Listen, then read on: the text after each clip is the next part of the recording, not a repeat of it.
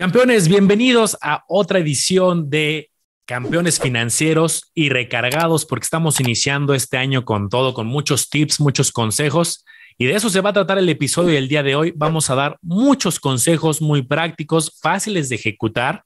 Yo creo que muchos son obligados incluso de ejecutar para que empieces con el pie derecho este 2022. ¿Cómo estás, Omar? Excelente, Manolo, campeones. Feliz año nuevo 2022. Independientemente de cuándo nos escuchen, pues ya se nos acabó el 2021 y vaya que las cosas han cambiado, Manolo, han cambiado bastante. Bienvenidos a Campeones Financieros. Campeones Financieros. Donde Manolo y Omar hablaremos de finanzas. Y por eso yo quiero arrancarme con el tip número uno y es actualicen el presupuesto. Ojalá ya tengan un presupuesto donde sepan cuánto ganan, cuánto gastan, pero probablemente sus gastos con el paso del tiempo han aumentado y tal vez ustedes se pregunten, pues no, yo, yo sigo gastando lo mismo, sigo comprando el mismo mandado, la misma cantidad de comida, pero el problema es que los precios, Manolo, con la inflación tan alta, están subiendo de manera excesiva. Y yo te estoy hablando de aumentos no del 7, 8%, aumentos del 15, 20% en, en servicios, en ciertos productos. Entonces creo que a lo mejor ese presupuesto que nosotros contemplamos el año pasado ya no va a ser el mismo para este año, es decir, nuestros gastos van a ser mayores y tenemos que hacer algún ajuste ahí. Entonces mi primer consejo es ese, vuelvan a ver los precios de todo, en cuánto andan los servicios, en cuánto anda la comida, sus gastos usuales y actualícenlo. Con base a eso vean, oye, a lo mejor ahorita ya, ya no me queda para ahorrar, necesito recortar un poco más los gastos o voy viendo cómo le digo a mi jefe que me suba por lo menos lo de la inflación, pero eso en, un mundo ideal, Manolo, es, lo que se va a hacer. Lamentablemente yo he visto que es muy difícil. ¿Tú qué opinas? Qué, qué, buen punto el de una negociación salarial al final del día. Pues si, si en tu empresa nunca se habla de este tema y tú no lo, tú no, tú no lo tocas, pues al final, ¿qué va a pasar? Pues este año en promedio subieron 7%, hasta un poquito más las cosas. El próximo que suban un 6, el que sigue un 5, se te va acumulando y de repente tú sigues ganando lo mismo y las cosas ya están un 30% por encima. Entonces creo que es importante buscar también esa, eh, por ahí tenemos un capítulo de que tuvimos una experta de Great Place to Work que hablábamos de ese equilibrio personal eh, y con el empleador, pero creo que es un tema interesante a tocar. Y si en tu empresa, empresa no se toca, pues creo que sí vale la pena alzar la mano, porque ahora sí que quien Dios no lo habla, ¿cómo es el dicho que dicen por ahí? que no, habla, Dios, no, lo, oye. Escucha. Entonces hay que, hay que aprovechar. Y sí, del presupuesto, creo que es la herramienta que te va a ayudar a hacer ajustes estratégicos. Al final, eh, muchas veces, ¿qué sucede cuando yo hablo con alguien? Me dice, oye, es que nunca me sobra, al final hago un esfuerzo y no, es más, me falta, ando apretado en los gastos. Pues si no tienes ese control para saber en dónde estás gastando de más, oye, se me está yendo más de lo presupuestado en, a lo mejor en viajes, a lo mejor en restaurantes, pues difícilmente vas a poder hacer ajustes estratégicos. Entonces, me encanta el consejo del presupuesto y dicho de paso, el de la negociación salarial, si, si es que hay oportunidad al respecto. Y creo que otro, y algo que nos enseñó los años pasados para yo arrancarme con el segundo tip es eh, el famoso que lo tocamos desde los primeros episodios y no me voy a cansar, es el episodio 100, 200, de hablar del fondo de emergencia la pandemia nos enseñó la importancia y la necesidad. Me da mucho gusto que cada vez veo más en los mensajes de los campeones que ya lo están armando. Oye, ya llevo un mes, ya llevo dos meses, o ya, ya hay esa intención de construirlo. Y digo, este año, los años, los dos años anteriores fue una pandemia, pero luego a lo mejor el nombre se llama desempleo, el nombre se llama algún tema médico y siempre hay que estar preparado. Entonces, para mí este sería el segundo consejo. Si tú no lo has comenzado, tener una metodología, porque sin metodología se queda en buenos deseos, Omar. Yo, yo, decía en un mini video que subía, qué padre es la gente que hace la traición de las uvas y decir románticamente, oye, quiero ahorrar más, voy a tener mejores finanzas y aparte me voy a poner fit. Si no le pones un plan y estrategia, difícilmente, y ese sería mi segundo consejo, plan de, de, fondo de emergencia, pero con una estrategia metódica para armarlo. Oye, es que eso es esencial, Manuel. Muchas veces lo pasamos por alto y decimos, no, ¿para qué el fondo si yo ahí tengo mis acciones en la bolsa y tengo inversiones en otro lado? Pero el día que lo necesitas, y esto les puedo decir porque me pasó hace poco, compré una casa y yo no tenía ni idea que después de comprar la casa vienen gastos tan fuertes como para equiparla, que si los aires, que si el refri, que si la estufa.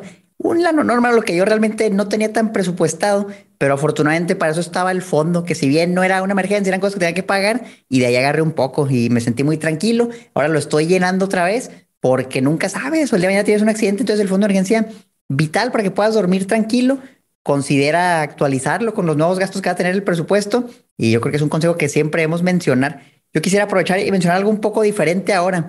Y es que, miren, venimos de las fiestas de, Navidad, de Año Nuevo, ya vimos a los familiares, a los amigos, y espero y estén recargados de energía. Y si es así, vamos a empezar a aprender un negocio. Es buen momento para que se animen y vayan viendo qué pueden hacer diferente este año, qué pueden vender, qué pueden comerciar. Yo les voy a dar un tip concreto de algo que yo tengo el objetivo de este año, junto con mi esposa, hacer en grande. Y es vender en línea, vender en Amazon, porque el comercio electrónico, llámese en Amazon, en Mercado Libre, en cualquier página, esas son las grandes es muy, muy rentable. Tú puedes comprar un producto y, venderlo al doble en, Amazon Estados Unidos, en Amazon México tienes buenos márgenes.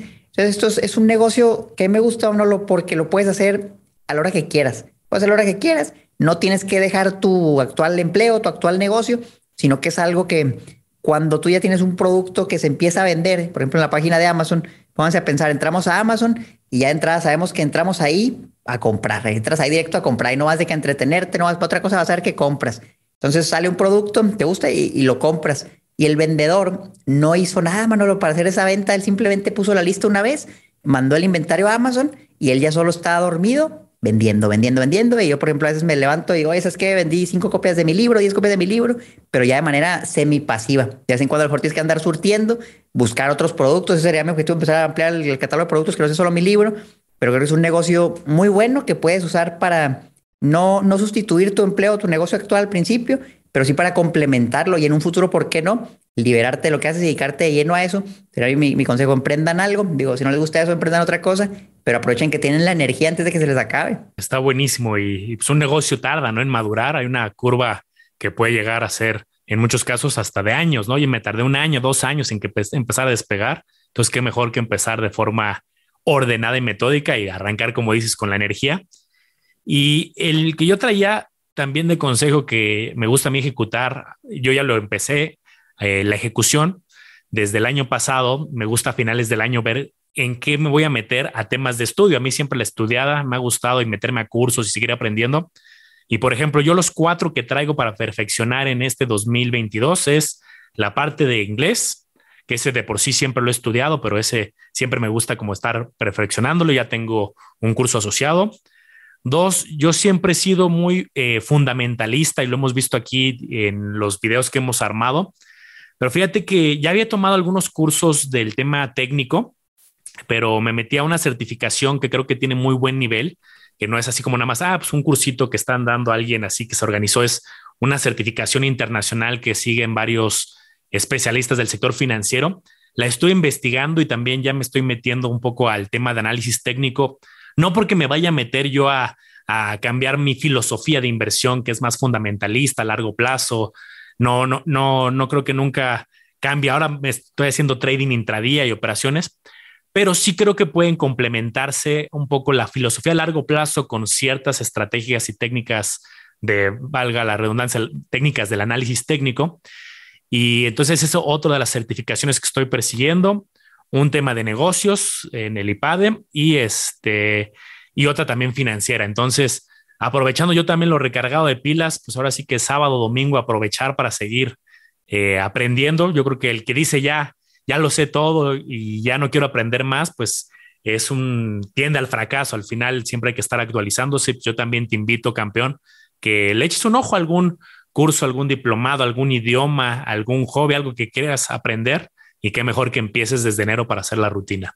Bien importante, Manolo, planear lo que vas a hacer en el año. Muchas veces no planeamos nada y no hacemos nada al final porque no, no sabemos ni qué vamos a hacer. yo les diría, definan bien sus objetivos, definan el plazo, cuándo lo quieren empezar, cuándo lo quieren terminar para que lo puedan medir, porque también muchas veces decimos, oh, sí, me voy a poner a estudiar una maestría, pero nunca dices cuándo vas a entrar. A lo mejor ya estás en junio y todavía ni siquiera andas buscando dónde inscribirte. Entonces, planeenlo bien, con objetivos definidos. Muy, muy buen consejo. Yo les quisiera decir algo que yo batallo mucho, eso es algo con lo que sufro, sufro mucho, pero es mejorar la condición física, hacer ejercicio para estar sano físicamente. Yo le doy unos meses y luego le dejo otros meses y luego llega que Navidad, Año Nuevo y, la comida y la cena, los tamales y, y olvídense, para mí se me ha hecho mucho más difícil ya, ya, ahorita tengo 28 años, Manolo. Yo cuando tenía 20, 18 años, yo me acuerdo que podía comer lo que fuera y no pasaba nada. y ahora siento que cada vez va a traer un poco más, como un pastel y de repente dices que ya subiste un kilo. Y ah, caray, ¿cómo? Y corro cuatro semanas y, bajaste un kilo. Entonces, vaya, pues así es el cuerpo. Entonces, más que nada, hacerse el hábito, ese es mi objetivo. Y lo voy a empezar ya el lunes. Ya estoy listo para levantarme y lo primero que voy a hacer va a ser ejercicio. Creo que es la mejor manera de hacerlo, Manolo, porque muchas veces si lo dejas para el final del día, ya después de que saliste del trabajo, ya a lo mejor estás cansado y ya lo último que quieres es llegar a y ponerte a correr, llegar y ponerte a hacer pesas. Pero si te levantas, cuando puedes pensar cuando se levantan, ustedes es cuando más energía tienen. Y si se levantan y de volada se van a hacer ejercicio, luego de todas formas van a tener que hacer lo demás porque pues todavía tienes que trabajar, tienes que seguir atendiendo a tu familia, no te da opción y lo vas a tener que hacer. Si lo hagas para el final es más difícil. Entonces mi objetivo va a ser levantarme, hacer ejercicio y luego también ir directo a trabajar. Últimamente perdido mucho tiempo en, el celular, que pongo a ver videos, pongo a jugar videojuegos. No, no, ya necesito mejorar esto y, así es como lo voy a hacer. Fíjense cómo esto es pura planeación. Ya nada más cuestión de poner alarmas y ejecutarlo. Pero por favor, campeones, hagan ejercicio, se van a ahorrar mucho dinero en gastos médicos, en primas de seguro, etcétera, en el futuro. Y espérate que llegues a los temidos 30. ya mero, a cumplir 29. Sí, yo, yo, también vi ese, cambio en los 30 y pues, no hay de otra más que ponerse disciplinado y, tomar el control, ¿no? Y, mira, me gusta justo lo que comentas y para brincarme al siguiente consejo y algo relacionado, y es el clásico del seguro de gastos médicos mayores, que también está, ya lo hemos mencionado, pero yo creo que así como se repite hasta el cansancio el tema del fondo de emergencia, oye, la importancia, tenlo, construy, construyelo, mucha gente se queda en ese pero el gran error que hemos comentado, quien cree que su fondo de emergencia es también el fondo para emergencias médicas, creo que ahí sería un error decir, es que ya tengo tres meses ahí de mi sueldo, cuatro meses, cinco meses, llega una emergencia médica y no saben los casos. Ahorita con el tema de asesoría que, que ya llevo un buen rato dándolo y que hablamos con muchas personas, pues muchos casos es de, yo ya tenía dinero, yo ya tenía un recorrido, ya llevaba tres, cuatro años ahorrando y llegó un tema médico y eso me costó 300 mil, 400 mil y no lo teníamos contemplado. Y el fondo de emergencia, pues a lo mejor si tienes 30 mil, 40 mil, 50 mil pesos, de ahí que compara y analiza. Ya tenemos otros episodios de gastos médicos. Hemos dado tips de cómo hacerlo barato, que no todos los gastos médicos son eh, excesivos, de cómo puedes subir el, de, el deducible. Hay varios truquitos ahí que puedes encontrar un seguro de gastos médicos a lo mejor de 8 mil, 9 mil, 10 mil pesos que para, yo sé que para muchos puede ser un gasto fuerte. Oye, 10 mil pesos no hay manera. ¿De dónde sobran, Manolo? Sí, pero ¿de dónde sobran 300 mil? ¿De dónde sobran 400 mil? Y por eso la importancia de analizar y comparar. Y para mí sí sería, si no puedes en este momento, que al menos lo traigas en el radar de tu estrategia de ahorro, ver de dónde vas recortando para tener el seguro de gastos médicos o algún tema médico que te cubra obligatorio, ya que andamos viendo todo esto de los seguros, pues digo, consideren el de auto, el seguro de vida con protección anti invalidez, yo creo que también obligatorios, completando al, médico, muy buenas opciones.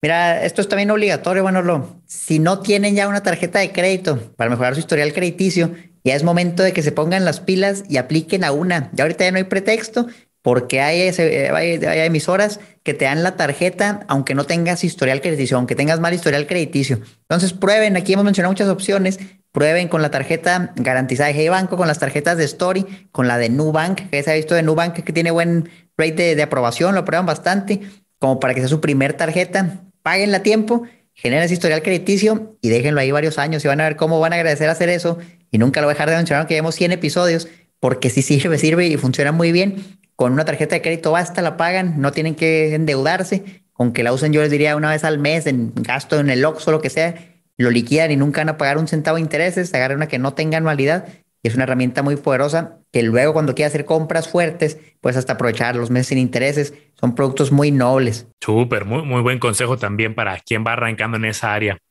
Otro que este yo me lo, yo, yo, lo pongo conmigo cada año este reto y quiero invitarlos también a los campeones que muchas veces ya empiezas a invertir o ya tienes ciertos instrumentos financieros y uno ya se siente tranquilo. Dice, es que ya, ya soy inversionista, ya tengo, no sé, no, ya tengo CETES, G Banco, ya compré acciones, ya compré ETFs, ya abrí un plan de retiro, ya, ya, ya tenemos eh, cierto portafolio.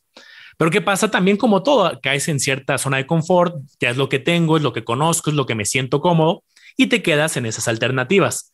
La verdad es que yo vi una evolución y qué buen momento, Mar, que desde que lanzamos el, el podcast de que nunca nos quedamos sin episodio o sin ideas de qué hablar, porque cada semana sale, oye, que la fintech nueva, que la criptomoneda eh, nueva, que el proyecto nuevo, que el NFT, que eh, se listan nuevos ETFs.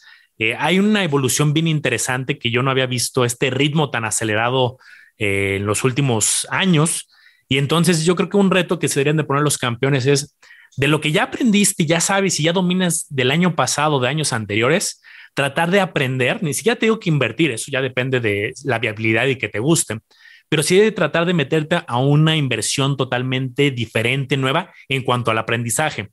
Yo, por ejemplo, un tema que me había alejado mucho eh, era, por ejemplo, el tema de bienes raíces, ¿no? Sí decía, oye, domino las fibras, las conozco, he invertido en ciertas fibras, este, pues el tema de una casa y eso ya desde hace muchos años lo había analizado y comparado, pero como yo como que ya era un área que la había dejado ahí de lado y es un área que me empecé a meter en las últimas semanas y empecé a descubrir cosas bien interesantes de bienes raíces que ya luego nos echaremos un debate bueno en unos en unas semanas aquí de algunos temas interesantes que les traigo para el canal y, y para aquí en Campeones. Y entonces yo creo que ese sería el reto, ponerte una inversión o un instrumento financiero que no domines, oye, no dominas las criptomonedas, bueno, y te quieres meter, adelante. Oye, no domino las fibras, no domino ciertas fintechs, no domino bienes raíces, pues que te pongas al menos una para aprender. Y si te pones una cada año, pues de aquí a 10 años, pues ya cada vez vas a dominar más estrategias financieras y vas a tener un control muy interesante para poder comparar y analizar. Me encanta ese consejo, Manolo. Y aprovechando, estamos hablando de conocer más inversiones, yo les diría prepararse para lo que van a hacer este año, en qué van a invertir, definir su estrategia de inversión. Y acuérdense que el tiempo pasa y la, economía va cambiando, la situación a veces es diferente. Entonces yo cada año a mí me gusta sentarme y ver, ok, ¿qué voy a hacer este año con, con el dinero que vaya ingresando? ¿Dónde lo voy a invertir? Voy a dedicarme a juntar tal vez efectivo, voy a concentrar más en la bolsa, voy a buscar ahora en bienes raíces y ya de que tengas una idea, porque también si te queda un excedente de tu sueldo y dices, oye, ahí tengo 5 mil pesos, ¿de dónde los meto? Y luego no tienes ni idea de qué vas a hacer, a lo mejor no vas a hacer nada, te va a pasar la parálisis por análisis, que no hiciste nada de tantas opciones que veían. Y es que las preguntas más frecuentes que me llegan, lo es en dónde invertir, en qué invierto, que por cierto tenemos ya un montón de episodios, incluso aquí en el podcast, donde hablamos de muchas opciones que hay para invertir. Entonces, vean esos y agarren algunas ideas. Es que me gustaría probar esta plataforma, quisiera invertirle estas acciones, estos ETFs, pero con nombres concretos. Y así ya cuando tengan el, el dinero, simplemente van a decir, lo voy a poner aquí, como ya lo había definido. Lo pueden cambiar, digo, es una estrategia que es flexible, pero a mí sí me gusta tener planeado desde el inicio qué es lo que vamos a hacer, qué es lo que va a hacer este año. Yo quiero acumular efectivo, simplemente acumular, acumular, acumular, y luego ya veo en qué lo invierto, pero por el momento no estoy interesado en inyectar más porque me quedé sin liquidez cuando compré la casa. Entonces tengo que recuperar eso primero. Súper, muy buen consejo. Y tienes razón, esa pregunta es el pan de cada día también en los foros. Yo siempre veo, tengo 20 mil, tengo 30 mil, tengo 50 mil, luego cantidades fuertes, tengo 200 mil. ¿En qué me recomiendan invertirlo? ¿No? Y llega una lluvia ahí de ideas en los foros de, ah, esta criptomoneda, en este terreno, y salen un montón de, de nombres que vale la pena que, eh, digo, no está mal que preguntes, pero que tengas una estrategia ordenada para comparar y analizar. Otro quick win que creo que vale la pena, una estrategia rápida, ganadora para tomar acción de tus finanzas es eh, échale un ojo eh, al tema de tu Afore, en qué Afore estás, qué tal pagó, te están llegando los estados de cuenta o no, eh, tienes acceso a la información en línea, porque hay muchos casos que, ah, pues sí, sí tengo Afore, no sé ni cómo le fue, no sé ni en cuál estoy, es muy frecuente que pase eso. Y ahí pues es un dinero que ya si tú has trabajado o trabajas ahorita dado alta en una empresa formal, pues se está abonando a tu Afore. Y acuérdate que de aquí al 2030, por los cambios en la regulación que ha habido, va a incrementar la aportación patronal. Claramente hay una tabla, y ciertas reglas, pero para muchos va a incrementar la cantidad que las empresas aportan a, sus trabajadores para la parte de la FORE. Y entonces creo que vale mucho la pena saber dónde estás. Y si estás en una que no te convence, que no te da buen servicio, que no trae buen indicador de rendimiento neto, pues échale una llamada a algún asesor de una que te quieras cambiar. Y creo que esa está fácil porque simplemente es hay 10, hay un ranking, tú decides por tema de servicio, por tema de rendimientos, de comisiones en cuál estar. Y esa sería una estrategia fácil de ejecutar de una Afore a lo mejor con mal servicio, con comisiones más altas, con eh, rendimientos más bajos y simplemente hacer un cambio a una que cumpla con las características que buscas. Eh, pues ya que estamos hablando de retiro, Manolo, ¿qué te parece complementar lo de la Afore con hacer aportaciones adicionales? Porque ahorita, si no mal recuerdo, es alrededor del 6.5% de tu sueldo, de tu ingreso, lo que se aporta a tu Afore. Entonces, lamentablemente, con eso, dependientemente de que empieces a los 15 años, no te va a alcanzar para retirarte cuando llegues a los 60 o 65 años. Yo he visto estadísticamente alrededor del 15% de tu ingreso es lo que se supone que debes destinar para el retiro. Digo, puede ser más, puede ser menos, pero si tú desde joven empiezas a aportar el 15% de lo que ganas, probablemente vas a tener un buen retiro, un retiro digno, sin andarte preocupando por con qué vas a comer el día de mañana. Entonces, si ya nos retienen el 6 entre lo que nos quitan, lo que pone el gobierno y lo que nos da el patrón, ¿qué tal complementarlo con el otro 9, el otro 8?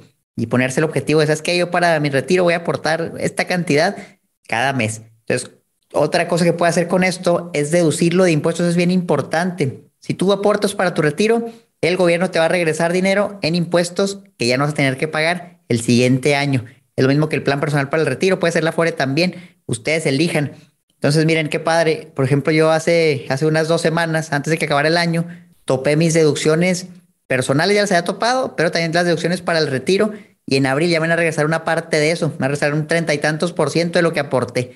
Y luego se va a caer dinero ahí y hasta los 65 años se va a estar invirtiendo, se va a estar invirtiendo y me lo van a dar libre de impuestos, ya sea en un solo pago en pagos mensuales, dependiendo del monto. Pero fíjate qué chulada, nada más por haber planeado para el retiro. Entonces, a veces también es pesado y eso me pasó al, al final del año, donde a mí todavía me faltaba aportar una buena cantidad para el retiro y lo tuve que hacer de golpe porque a lo mejor no tuve una correcta planificación desde el inicio, de decir, sabes que llevar 12 mensualidades y van a ser estas cantidades para así topar todo. No, yo daba un poco menos y luego al final, oye, ¿sabes qué me faltó? Bueno, pues tuve que soltar un buen fregazo. Para que no les pase eso, pues definanlo de una vez. Quiero aportar para mi retiro. ¿Cuánto quiero aportar este año? ¿Cuánto es lo máximo que puedo deducir? ¿Es el 10% de sus ingresos o 5 más lo que sea menor? Si ganas más de 1.6 millones aproximadamente, ese sería el, top, el 10%, 160 mil. Si ganas menos de 1.6 millones al año, por ejemplo, gano 200 mil pesos al año, con el 10% de eso es lo máximo que puedes aportar y deducir de impuestos. Puedes aportar más, sí, sí puedes, pero ya no lo deduces, ya no te conviene tanto. Entonces calcula ese monto, el 10% de tu ingreso, divídelo en 12 mensualidades y esas cosas tienes que aportar cada mes para que no se te haga tan pesado y si aportes para tu retiro, bien importante. Súper. Una, una muy relacionada que yo traía en mente y algo que me doy cuenta de forma frecuente es que muchas veces se atienden las inversiones de, corto plazo, ¿no? Hoy es que ya tengo Hey Banco, hoy es que ya tengo esta Sofipo, ya tengo algún banco, ya tengo CETES directo. Y yo, yo no, aparte de la complementar la que tú dijiste para el retiro, por ejemplo, yo me puse sistemático desde hace varios meses eh, por ejemplo, armarme un portafolio de ETFs, ¿no? Donde recurrentemente estoy aportando y ese, por ejemplo, es un portafolio con mira unos 10 a 15 años. Y aquí contarles un poco la experiencia, lo bonito que se va armando cuando tienes ya una estrategia primero de largo plazo. Primero, pues vas viendo cómo va trabajando el efecto compuesto. Oye, va pagando dividendos o las empresas van generando utilidades y se va reinvirtiendo. Dos, en épocas donde hay bajas, dado que en esa estrategia en particular que les platico es de mediano largo plazo, vamos a llamarle largo porque es más de 10 años, eh, pues en vez de andar preocupado yo de, oye, es que la noticia ahorita la Fed, la variante y esta baja, dado que yo no planeo en ese momento hacer un retiro o una venta de las inversiones, pues al contrario, en vez de estar estresado, dado que he analizado este, estrategias que creo que tienen potencial, pues hasta aprovecho para comprar más barato, ¿no? Entonces, hasta en épocas de estrés hay oportunidades y entonces yo invito también que hagas esa planeación de inversiones de corto plazo, que está muy bien tenerlas, el fondo de emergencia y todas las que hemos platicado, pero que también te aventures a buscar estrategias de mediano y largo plazo, que para eso caben muy bien muchas fintechs, fibras, eh, acciones, ETFs. Eh, creo que hay muchas estrategias que podrían entrar en el largo, en un mediano plazo. Y creo que lo más interesante de eso es como esa sistemática que decías, Omar. No es tanto de, oye, eh, no tengo ahorita los 100 mil pesos para meterle, pero tengo mil pesos, pues vas promediando, vas comprando con estrategia y de repente se empieza a llenar el cochinito cada vez más ahí, pero no una alcancía, sino una inversión. Y entonces también creo que es una inversión que vale la pena explorar, mediano largo plazo, que busques una estrategia que te guste como para ir promediando. Digo, yo me armé mi portafolio de ETFs, de repente agrego uno más, saco otro, más o menos me seleccioné dos ETFs que me gustaban y este, bueno, ahí les vamos a ir compartiendo algunas de estos ETFs y estrategias en otros episodios. Son muy buenas esas estrategias, Marlon, donde simplemente vas promediando tu costo porque es a muy largo plazo y no te preocupas. Y yo también tengo algunos retiros programados de manera mensual, donde una cierta cantidad lo aporto a ETFs para el retiro, con una mirada a unos 30 años, por lo menos 35 años. Entonces ahí yo realmente ni, me fijo si sube, si baja. De vez en nunca, a lo mejor una vez al año abro el estado de cuenta y veo lo que ha subido, que ya cuando son plazos largos va a tener buenas, buenas plusvalías. Ahorita estaba hablando de las aportaciones para el retiro. También quisiera mencionar llevar un control, pero de las deducciones personales. Y es que lo mismo, así como puedes recuperar impuestos de aportaciones al retiro, puedes meter gastos médicos, más que nada son gastos médicos, si tienes colegiaturas, transporte escolar, etcétera, en tus deducciones personales y recuperar otra parte todavía, que lo iban a quitar, Manolo, pero siempre, por esto aquí vale la pena mencionarlo, no, no pasó esa reforma que le iban a hacer a la ley para que ya se mezclaran las aportaciones con las deducciones personales, para el retiro. No pasó, entonces es separado. Tienes el 10% para el retiro o 5 UMAS y lo tienes otras 5 UMAS o el 15% de sus ingresos, el que sea menor para gastos médicos.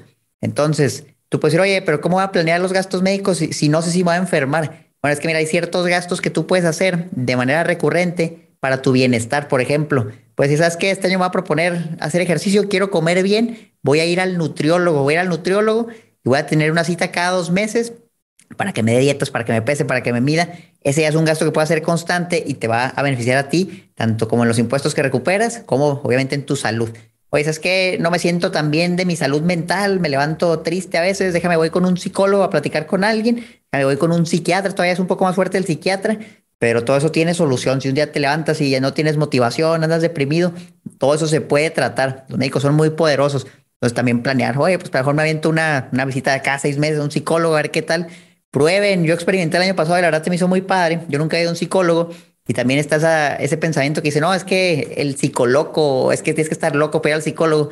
Eso no es cierto, puedes estar perfectamente sano y puedes ir al psicólogo y te sirve. A mí se me hizo bastante bien. Yo no me sentía con una condición precaria mental, pero todo me gustó y, y si sigue yendo, no a lo mejor tan recurrente, pero una vez cada seis meses de vez en cuando, está bien. ¿Qué más pueden hacer? Mira, gastos médicos, hay muchos. Si, por ejemplo, se querían hacer alguna cirugía que ya tenían planeada, también pueden recuperar una parte de lo que paguen, incluso si tienen el seguro de gastos médicos, si llegan a incurrir en un gasto ustedes de su bolsillo, lo pueden deducir ahí. Yo lo que hacía el año pasado era, ¿sabes qué? A lo mejor mi esposo se quiere operar de los ojos, a lo mejor se quieren hacer estas cirugías, vamos a planearlas para que topemos las deducciones en 2021 y luego en 2022 metemos lo demás y no meter todo de un golpe y lo que se te acaben, porque una vez que excedes el monto máximo que puedes deducir, pues ya lo demás no, se puede deducir, ya no puede hacer nada, aunque lo gastes. Entonces, separarlo para que el siguiente año, o sea, 2022, lo puedas volver a hacer. O de que los lentes, por ejemplo, o sea, realmente hay muchas cosas que lo puedes distribuir a lo largo del año para que también no andes en diciembre. Híjole, déjame ahorita me opero para deducir algo, mejor que sea progresivo todo. Sí, la verdad es que se puede deducir, como ahorita bien lo mencionabas, el 25% de los ingresos está bien interesante y la gente creo que muchos no lo, no lo aprovechan de manera planeada, ¿no? A lo mejor algunos sí ya, tienen algún gasto, pero ahorita en enero es el mes de la planeación para que en diciembre digas ya aproveché lo que tenía que deducir, ¿no? Eh, yo, en el siguiente, que, esto creo que viene bien interesante y no, hemos hablado a detalle del tema. Eh, si ya se estaba poniendo bueno el tema de la bolsa, eh, porque pues ya, ya con el SIC ya teníamos más o menos 3.000 alternativas para poder invertir, creo que está bien interesante que ahora uno, ya, ya llegaron las fracciones, ¿no? Que si GBM, que si Flink, desde hace unos meses ya estaban trabajando los dos. Yo creo que más casas de bolsa se van a poner las pilas y de aquí a un año, dos años vamos a ver varias casas de bolsa con este tema de fracciones. O dos también, hay quien puede abrir un contrato directamente en una casa de bolsa en Estados Unidos. Cada vez veo más campeones y gente que escribe, oye, yo abrí en Ameritrade, yo abrí, abrí en Interactive Brokers y entonces cuando ya tienes acceso, llámese a fracciones aquí en México a través de GBM o Flink, ya tienes tu contrato en Interactive Brokers o en algún eh, broker del extranjero, se abre un mundo a más de 40 mil instrumentos. Entonces, luego hablamos mucho de la bolsa. Oye, que la bolsa, que ETFs, pero porque hablar de bolsa es hablar de 30 mil, 40 mil instrumentos cuando ya tienes acceso a la mayoría. Entonces, yo que me he puesto hoy mucho de, eh, romántico en el buen sentido del, oigan, hay que estudiar, métanse a cursos. Si me preguntan para complementar ese punto que había mencionado, un curso ya sea de análisis fundamental o, cursos gratuitos, ¿eh? ni siquiera les digo paguen un curso, o sea, investiguen de análisis fundamental o de análisis técnico. Yo soy más fundamental, me sigo inclinando y es el que creo que tiene más estabilidad de largo plazo. Técnico también puede haber oportunidades de corto plazo, eh, pero yo creo que hay una oportunidad que se va a abrir bien interesante de más de 40 mil instrumentos que ya los tienes ahí a la mano para poder ejecutar, pero pues hay que dedicarle a alguno de esos dos para poder hacerlo con una metodología de eh, pues probada y de aprendizaje eh, de ejecución ordenada. Eh, pues aprovechando que va empezando el año, si ustedes tienen ciertas inversiones que ya maduraron, ya tuvieron un rendimiento bueno y tal vez ya van a usar el dinero, lo quieren invertir en otra cosa, ahorita es buen momento para liquidar esas posiciones para que paguen el impuesto hasta abril de 2023. Fíjate todo el tiempo que tienes, lo vendes ahorita, recibes todo el dinero en la bolsa, por ejemplo, y lo pagas el impuesto hasta abril de 2023. Entonces es buen momento. Si hubieras hecho hace un mes en diciembre, ya lo hubieras tenido que pagar en abril de 2022. Entonces es buen momento si, si lo ibas a hacer. No quiere decir, oye, ve vende todo, pero si lo ibas a hacer, si lo necesitabas, pues es buen momento para hacerlo. Ahora les quería complementar, esta es la cereza del pastel de lo que les decía ahorita. Mira, la voy a, mostrar en pantalla. Esta herramienta me la pusieron en un comentario y vaya, no, me acuerdo el nombre de la persona, pero alguien lo puso en un comentario de en un video que subí a YouTube. Me dijeron, oye, ¿sabes qué? Esta herramienta te sirve para que veas todas las deducciones personales que llevas acumuladas en el año. Entonces yo antes lo que hacía era me metía al portal del SAT veía todas las facturas y empezaba a buscar las que, las que eran deducciones que tienen la letra D en el uso del CFI de 01, de 02, de 03. Era más tardado, era más chamba. Yo iba guardando incluso las facturas en una carpeta y al final sumaba todo. Bueno, este, esta herramienta que es gratis, literal te muestra todo, todo te lo suma, te muestra las listas, te da una tabla de Excel, lo puedes descargar, lo puedes ver a detalle, de tal manera que ya lo único que haces es conciliar, es decir, corroborar, corroborar lo que tú tienes con lo que aparece ahí porque también el consejo es no vayan nada más a guiarse por la herramienta, sino que también guarden ustedes las facturas y luego nada más chequen que no falte alguna. Me ha pasado que hay facturas que no salen porque a lo mejor algún concepto venía mal, porque se pasó algo, y si tú ya las tienes de respaldo, pues ya nada más checas y la puedes agregar. Pero así se llama visor de deducciones personales en la página del SAT.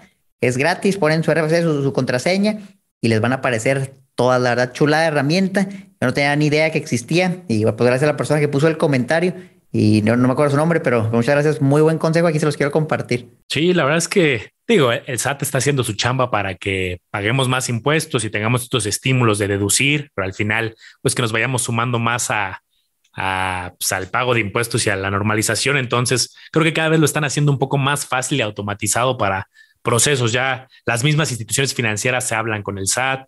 Si es un gasto personal deducible, muchas veces viene precargado, te dan tu constancia. Entonces, pues ya no hay pretextos campeones para ponerse las pilas y muy buena, muy buena herramienta, Omar. ¿Algún consejo, algo adicional, Omar? Creo que han sido muchos. Hablamos de negocio, hablamos de presupuesto, de bolsa, fondo de emergencia, gastos médicos mayores, afores, eh, arrancar un negocio, cursos, aprender análisis fundamental o técnico, aprender una nueva inversión que no domines, criptomonedas, lo que sea que te llame la atención, pero con estudio y preparación. No sé si hay alguno extra que con el cual quiera cerrar. Hombre, pues son consejos buenísimos. Lo último que yo creo que, si bien yo creo ya se lo saben y lo han mencionado mucho, es paguen sus deudas y están escuchando todo esto, ya están bien motivados, pero resulta que tenían deudas de tarjeta de crédito, deudas de tarjetas departamentales, créditos personales a muy altas tasas de interés. Primero páguenlas, páguenlas y luego ya vemos todo lo demás porque es imposible que tú inviertas y ganes el 10, 15%, pero estás pagando el 60% en interés al banco. Entonces, primero pagas las deudas y luego ya inviertes, o lo puedes ir haciendo a la par para que no digas, híjole, es que es una deuda muy grande y va a tardar tres años en pagarla. Pagas poquito la deuda, inviertes un poco pero para que nunca más te vuelva a pasar o te vuelvas a endeudar. Ese sería mi consejo de cierre. Espero pongan en práctica por lo menos uno de estos consejos, campeones, uno solo, dos, los que puedan, y lo agarran otro, lo agarran otro. Yo les aseguro que si siguen estos consejos, sus finanzas en 2022 van a mejorar. Y pues no está solo, aquí vamos a tener muchos invitados, traemos ya mucho material para este 2022. Ya tenemos una agenda completa, prácticamente ya la mayoría de semanas ya tenemos un tema para traerte y platicarte de estrategias con invitados. Entonces, entre campeones financieros, entre el canal de Omar Educación Financiera y el canal de El Lago de los Business, tienes una cantidad muy interesante para aprender. También ponte esa disciplina de a qué hora vas a, aprender, a escuchar un podcast, a estudiar. Yo sé que si estás escuchando esto es porque ya tienes el, eh, la disciplina, pero si lo formas un hábito, pues hay muchísima información que queremos compartirte para las próximas semanas. Excelente, campeones. Pues síganos en todos lados, campeones financieros, y nos vemos a la próxima. Cuídense mucho. Feliz 2022. Venga, bye.